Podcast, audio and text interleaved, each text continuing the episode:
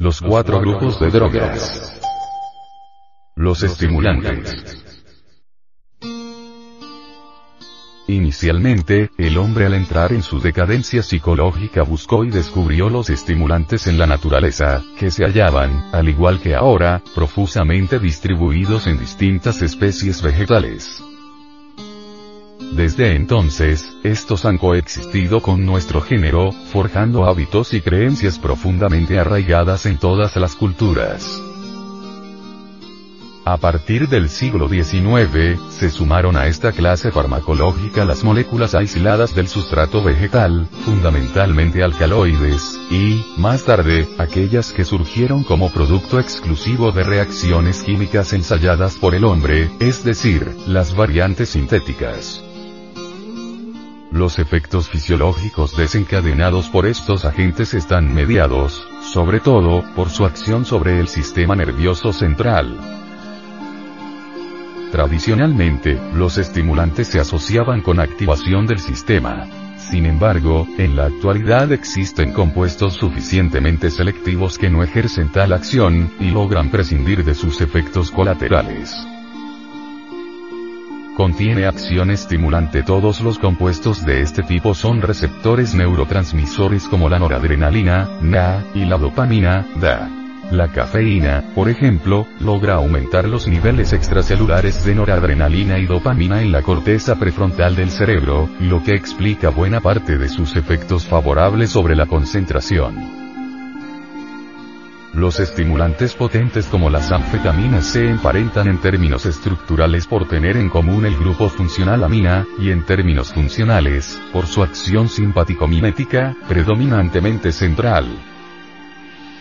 Todos ellos incrementan los niveles de dopamina en el eje mesolímbico cortical, comúnmente identificado como vía neuronal de la recompensa o gratificación. En concreto, estas sustancias excitan una estructura ubicada en los ganglios basales, el núcleo accumbens, también conocido como centro de la recompensa. 1. Cocaína. La cocaína es un alcaloide que se obtiene de la planta de coca. Es un estimulador del sistema nervioso, era usado en medicina como anestésico. La cocaína es un estimulante que funciona mediante la modulación de la dopamina, un neurotransmisor que se encuentra en ciertas zonas y neuronas del cerebro. La cocaína no es una droga nueva. En realidad, existe desde hace más de 100 años, mientras que las hojas de la coca se han usado durante miles de años y no como un potente estimulante para la gente degenerada, sino como hierba medicinal y para la elaboración de infusiones. Así, pues, no confundamos la planta de coca con la cocaína. Básicamente hay dos formas químicas de la cocaína las sales y los cristales de cocaína, como base libre. El clorhidrato, la forma más común del polvo de cocaína, se disuelve en agua, y cuando se abusa, puede ser usada en forma intravenosa, en la vena, o intranasal, por la nariz. La base libre se refiere a un compuesto que no ha sido neutralizado por ácido para producir la sal correspondiente. Esta forma de la cocaína se puede fumar, ya que no se descompone como si lo hace el clorhidrato. La cocaína usualmente se vende en la calle ilegalmente en forma de un polvo blanco, fino y cristalino. Los traficantes generalmente la mezclan con otras sustancias, tales como maicena, talco o azúcar o con ciertas drogas como la procaína, un anestésico local de estructura química parecida, o con otros estimulantes, como las anfetaminas, por ejemplo, metanfetamina.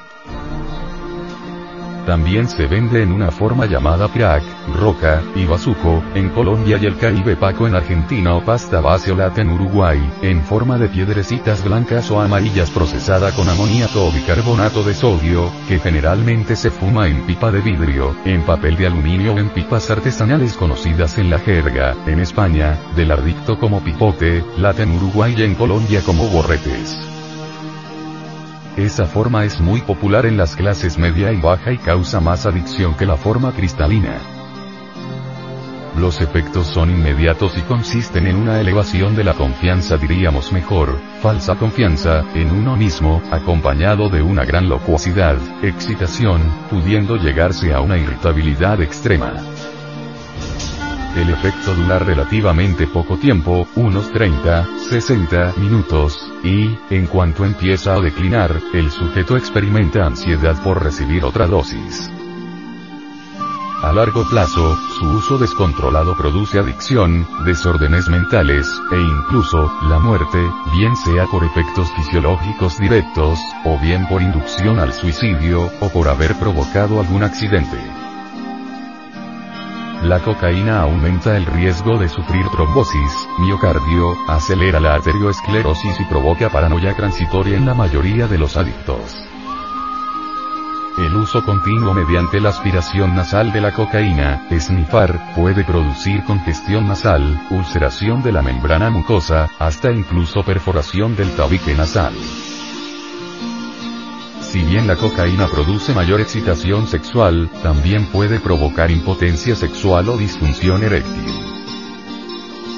La cocaína puede producir complicaciones cardiovasculares en las arterias del corazón y del cerebro, lo que puede provocar infarto del corazón. Cuando se emplea la vía intranasal el inicio de la acción es a los 2 minutos, 5 a 10 minutos cuando se emplea la vía intravenosa, y el efecto máximo ocurre entre 15 y 20 minutos, hasta un máximo de una hora. Cuando la administración es oral el índice de absorción es bajo y la duración de la acción es prolongada. Usos de la cocaína por vía intranasal después de la embriaguez con cocaína se presenta en algunos consumidores que les gusta mucho tomar, una fuerte depresión. Este estado induce al cocainómano a tomar rápido de nuevo la droga sin importarle las normas de uso, para así evitar la depresión por cocaína. Este mecanismo es peligroso, ya que conduce a una dependencia de la droga.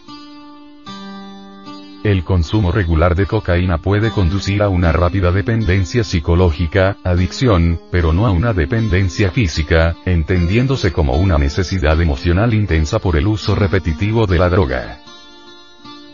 Un efecto específico aquí es, que es más remarcado cuando se fuma cocaína base crack, la codicia episódica.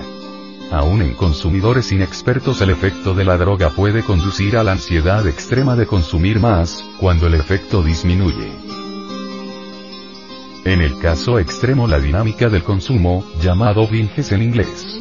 Episodios de periodos cortos de tiempo en que ocurre el consumo, puede tener como consecuencia que dure algunas horas o días. Además la dependencia de cocaína ocasiona a menudo un deterioro mental del adicto, esto en el contexto de que el efecto del aumento de la autoconsideración, en conjunto con la dinámica de consumo, hace desvanecer la conciencia social, por ello la cocaína es denominada a veces como egodroga. Aspirar la cocaína lesiona las membranas nasales, fumarla daña los pulmones y la inyección es peligrosísima por la alta probabilidad de sobredosis en esta forma de administración. El uso intravenoso de cocaína se asocia a un aumento en el riesgo de infección por el virus de la inmunodeficiencia humana VIH. En realidad, este riesgo depende del uso compartido de las jeringuillas entre posibles infectados y no del consumo de cocaína en sí. Además, la notable estimulación que provoca a menudo ha llevado a tener o provocar accidentes a los consumidores. Algunos de los problemas comunes más graves provocados por grandes dosis y barra o consumo constante son problemas cardíacos, incluyendo infartos, efectos respiratorios, incluyendo insuficiencia respiratoria, problemas en el sistema nervioso, incluyendo derrame cerebral, problemas digestivos, incluyendo estreñimiento. 2. Anfetaminas. La anfetamina o la anfetamina es un agente adrenérgico sintético, potente estimulante del sistema nervioso central. La dexanfetamina, dextroanfetamina, surge de la separación del compuesto racémico, de L-anfetamina, en sus dos configuraciones ópticas posibles, y la extracción de aquella que corresponda isómero óptico dextrógiro. La anfetamina es un derivado químico de la efedrina, sintetizado por primera vez en 1887 por el químico alemán L. Ebeleano, quien llamó al compuesto fenilisopropilamina. Las investigaciones preliminares se enfocaron en los efectos periféricos y encontraron que era una amina simpático-mimética con propiedades broncodilatadoras. Las acciones sobre el sistema nervioso central no fueron reportadas hasta 1933. En 1919, se sintetizó en Japón la metanfetamina. Y en 1944, en los laboratorios de la corporación suizo-alemana Siva Heidi, precursora de Novartis, el metilfenidato. Anfetamina. El uso médico experimental de las anfetaminas comenzó en los años 1920. La droga sería utilizada desde entonces por los militares de varias naciones, especialmente de la Fuerza Aérea, para combatir la fatiga e incrementar la alerta entre las milicias. En 1927, la habilidad de la anfetamina para elevar la presión sanguínea, contraer los vasos sanguíneos, y dilatar los pequeños sacos bronquiales, dio lugar a su comercialización, presentándose el inhalador Benzedrina. Poco tiempo después, apareció la dexanfetamina, Dexedrina. En 1938, se lanzó al mercado la metanfetamina, metedrina, y, en 1954, el metilfenidato, Ritalin. Un reporte farmacéutico de 1946, listaba 39 desórdenes para los cuales la anfetamina era el tratamiento recomendado, Tiller, 1995. Las anfetaminas serían usadas para fines tan variados como la narcolepsia, la obesidad, la depresión, el DA en niños y adultos, el tratamiento de sobredosis por sedantes, e incluso la rehabilitación del alcoholismo y hábito de otras drogas. Como droga, la anfetamina, es más conocida popularmente como espidoanfeta, es utilizada para pasar largas noches sin dormir, apareciendo en forma de polvo, fácilmente obtenible, que es inhalado. Los efectos van desde euforía, vista borrosa y energía no habitual a sudoración, vómitos y ataques de ansiedad. Los consumidores pueden pasar varios días consecutivos sin dormir, con el consecuente cansancio psíquico que lleva a veces a crisis de paranoia y ansiedad. La anfetamina produce un síndrome denominado psicosis anfetamínica, parecido a la psicosis cocaínica o la esquizofrenia paranoide. 3. LSD, ácido lisérgico. La dietilamida de ácido lisérgico, LSD o LSD25 es una droga psicodélica semisintética de la familia de la argolina. Es una de las sustancias psicodélicas más conocidas y potentes. Induce estados alterados de conciencia, comparados en ocasiones con los de la esquizofrenia o la experiencia mística. Coloquialmente, se la conoce como ácido, papel, pepa, tripa, del inglés trip, viaje. La LSD es una de las drogas de uso común más potentes, ya que es activa en dosis extremadamente bajas. Las dosis de LSD se miden en microgramos, mg, o millonésimas de gramo, mientras que las dosis de casi todos los fármacos se miden en miligramos, o milésimas de gramo. La dosis mínima de LSD capaz de causar un efecto psicoactivo en humanos está entre los 20 y 30 mg, microgramos. Por tanto, es alrededor de 100 veces más potente que la psilocibina y la psilocina y alrededor de 4000 veces más potente que la mescalina. Entre los efectos recurrentes están los siguientes contracciones uterinas, hipotermia, fiebre, niveles elevados de glucemia, erizamiento del vello, aumento de la frecuencia cardíaca, transpiración, pupilas dilatadas, ansiedad, insomnio, parestesia, euforía, hiperreflexia, temblores, sinestesia, cambios en la percepción del tiempo y de la identidad, cambios en el estado de ánimo, desbloqueo de recuerdos reprimidos. Cuando la sustancia se administra por vía oral, los efectos tardan en manifestarse entre 30 minutos y una hora y, según la dosis, pueden durar entre 8 y 10 horas. Más tarde pueden darse retrospectivas o flashbacks, durante las cuales el sujeto revive determinados aspectos de la experiencia con la LSD, aun cuando no haya vuelto a consumir la droga. 4. Tabaco. El tabaco obtenido de la planta del mismo nombre nicotiana originaria de América en la actualidad formado por hojas de varias plantas del género, en concreto nicotiana tabacum. Su particular contenido en nicotina la hace muy adictiva. Se comercializa legalmente en todo el mundo, aunque en muchos países tiene numerosas restricciones porque su consumo trae efectos adversos para la salud pública. Tabaquismo para inducir a las jóvenes que están entre los principales blancos de la industria tabacalera a encender su primer cigarrillo, los anuncios transmiten el mensaje de que fumar es un placer refinado, propio de mujeres independientes. Los anuncios de tabaco son sospechosamente parecidos a los que se utilizaban en el mundo industrializado hace medio siglo. En aquel entonces se obtuvo el resultado esperado según cierta fuente, en poco tiempo, de cada tres mujeres, una empezó a fumar con el mismo entusiasmo que los hombres. Numerosos experimentos han demostrado que el fumar ocasiona inmediatamente una disminución del calibre de las arterias y las venas de los miembros, especialmente las de los pies y las manos. Una consecuencia es la marcada tendencia del descenso de la temperatura de la piel, la que disminuye, a nivel de los dedos de 3 a 8 centígrados. Además ocasiona un aumento de la presión arterial, generalmente en los que ya la tienen elevada.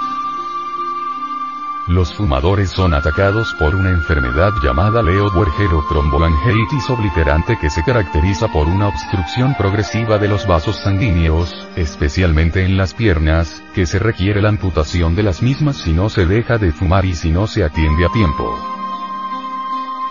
Los latidos del corazón aumentan de 10 a 30 en las personas acostumbradas a fumar, y palpitaciones e irregularidades en las contracciones del corazón, arritmia. En la mayoría de los enfermos con angina de pecho o infarto de miocardio, dolencias en que se hallan afectadas las coronarias, el uso del tabaco provoca o agrava los síntomas. Plantas de tabaco debido a las diversas sustancias irritantes del humo del tabaco y a la acción directa de la nicotina misma, produce una acción terrible sobre el aparato digestivo. Con frecuencia se observa un aumento de la contracción del colon, vómitos y diarrea en las personas no acostumbradas. Sobre el estómago se observa una disminución de las contracciones que manifiestan el hambre, lo que explica la pérdida del apetito y un exceso de acidez gástrica, cuestión que se agrava en las personas que tienen el estómago del duodeno ulcerado o irritado produce irritación en la mucosa de la nariz, laringe, faringe, tráquea y los bronquios, aumentando la secreción de mucus y deprimiendo el trabajo de las cilias que ayudan a limpiar las vías respiratorias. Esta inflamación de las vías respiratorias es la causa de la tos del fumador, muy frecuente. El Instituto de Medicina Experimental para el Estudio y Tratamiento del Cáncer, de Buenos Aires, ha revelado a través de investigaciones, que el cáncer de la lengua y del piso de la boca, así como del pulmón, son muchísimo más frecuentes en los fumadores. Incluso hay formas de cáncer en el pulmón que aparecen casi exclusivamente en los que fuman. Este es el motivo por el cual las autoridades sanitarias de Estados Unidos de Norteamérica, Inglaterra y la Organización Mundial de la Salud, OMS, han dado la voz de alarma para conseguir la disminución del uso del tabaco trayendo como consecuencia la disminución también de los cánceres de los pulmones. El cáncer de labio puede observarse en personas que no fuman, pero es mucho más frecuente en los que lo hacen. Estos cánceres aquí nombrados según las investigaciones se deben a que los alquitranes que se producen al quemarse el tabaco tienen una acción irritante que favorecen manifiestamente a la aparición de estos. Entre los compuestos irritantes que contiene el alquitrán del humo del tabaco se cita especialmente el benzopireno.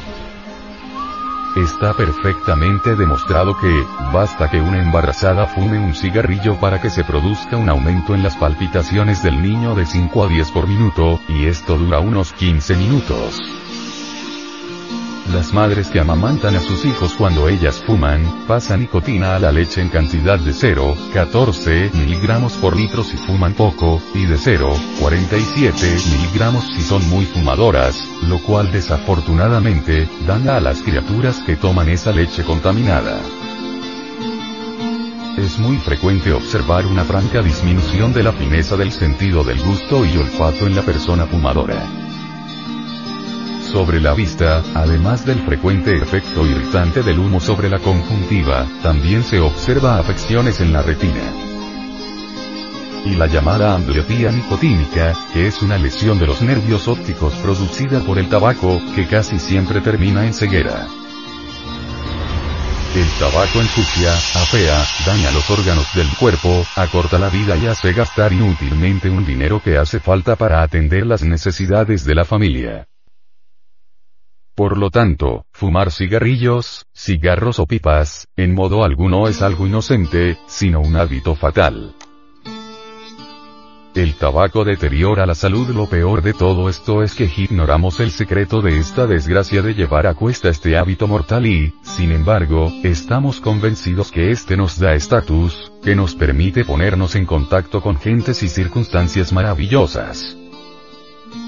Somos tontos en un ciento por ciento pensamos que podemos desenvolvernos extraordinariamente mediante este hábito. Infortunadamente detrás de ese falso sentimiento se esconde la cruda realidad de los hechos. No existe razón de peso como para jactarnos de ser seres libres, siempre somos esclavos de los vicios, metidos en un callejón sin salida, convertido en una pobre víctima del fumar. Este hábito hace parte de la gama interminable de yoes animalescos que controlan nuestro cerebro y los centros capitales, convirtiendo a nuestra personalidad en un títere que recibe órdenes fonográficas y fotográficas para saciar sus sensaciones a costa de nuestra salud.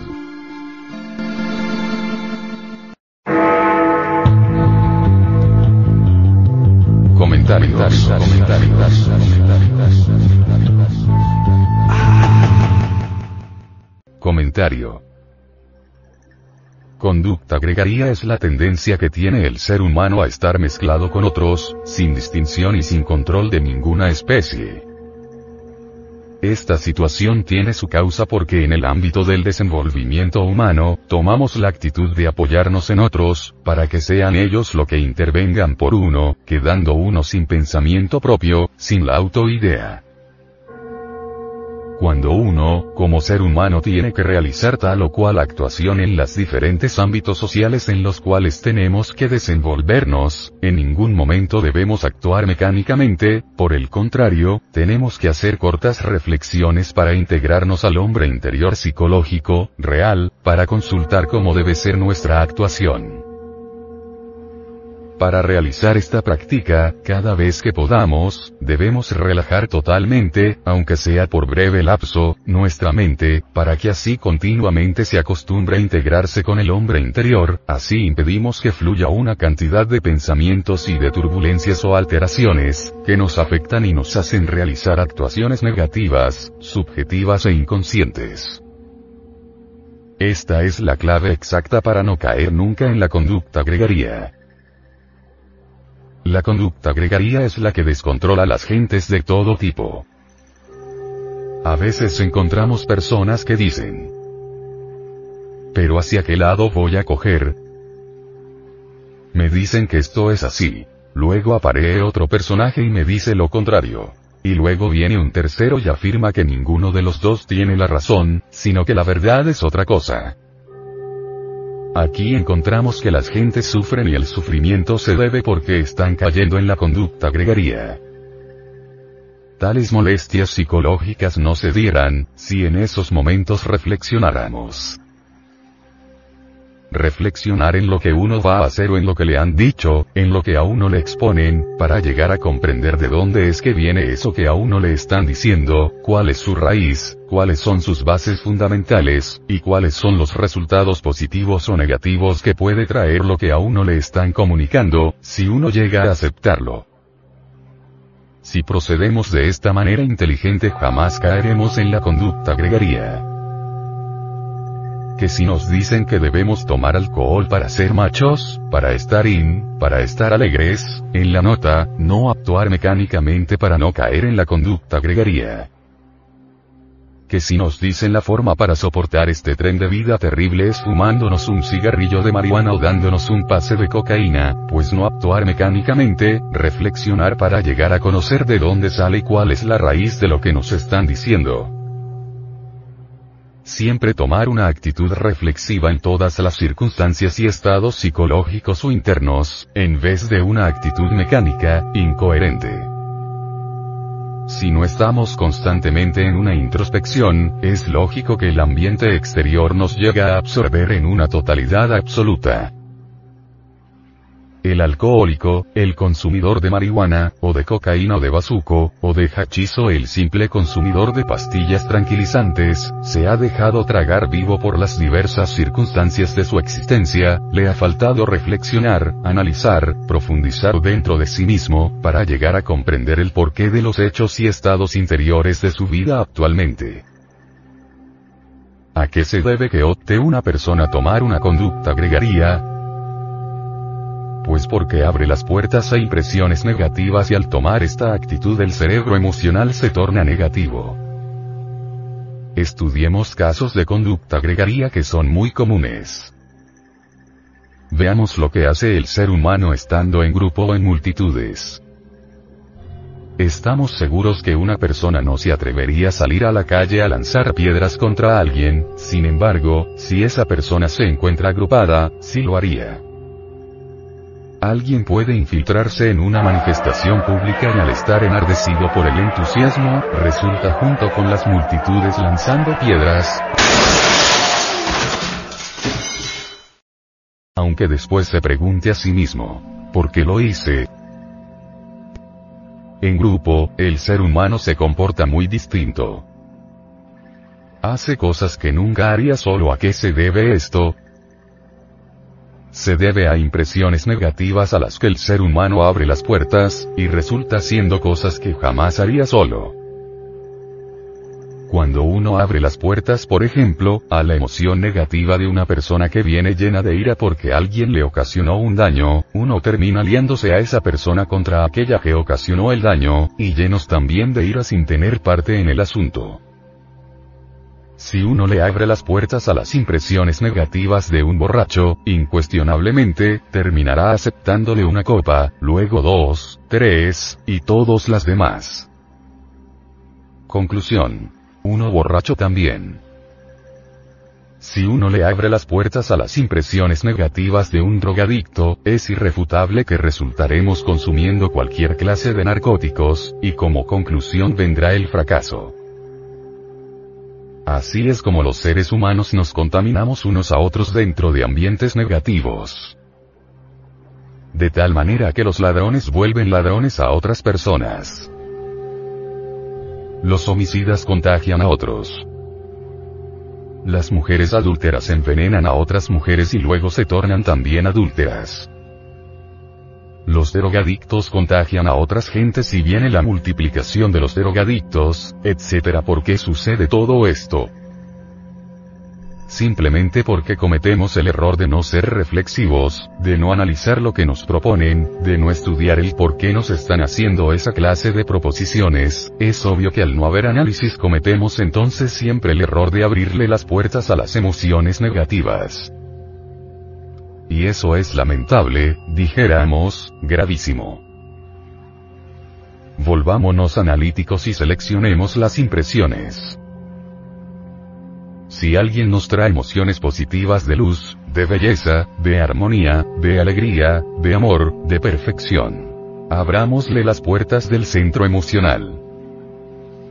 Pero si alguien nos trae emociones negativas de odio, violencia, de celos, de alcohol, de fornicación, de adulterio. Porque hemos de abrirles las puertas del centro emocional, lo inteligente sería cerrarle las puertas a esas emociones negativas. Lo invitamos a reflexionar sobre la conducta gregaria, porque cuando uno deja de ser víctima de esta clase de conducta podemos perfectamente modificar y hacer de nuestra vida algo totalmente diferente, algo mejor, algo superior. Qué bueno sería que el individuo eliminara de todos los acontecimientos de su vida esta clase de conducta, y en el caso de la drogadicción sería un arma poderosa para no caer víctima de este flagelo.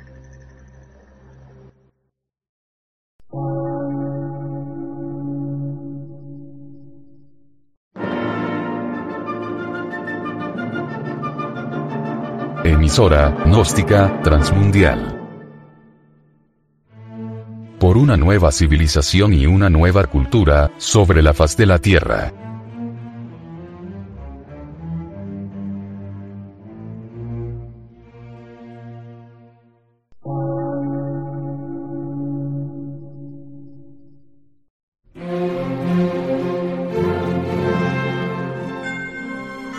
Medio de radiodifusión científico, artístico, místico y filosófico. De la Asociación Colombiana de Centros de Estudios Gnósticos, Antropológicos, Psicológicos y Culturales. A. C.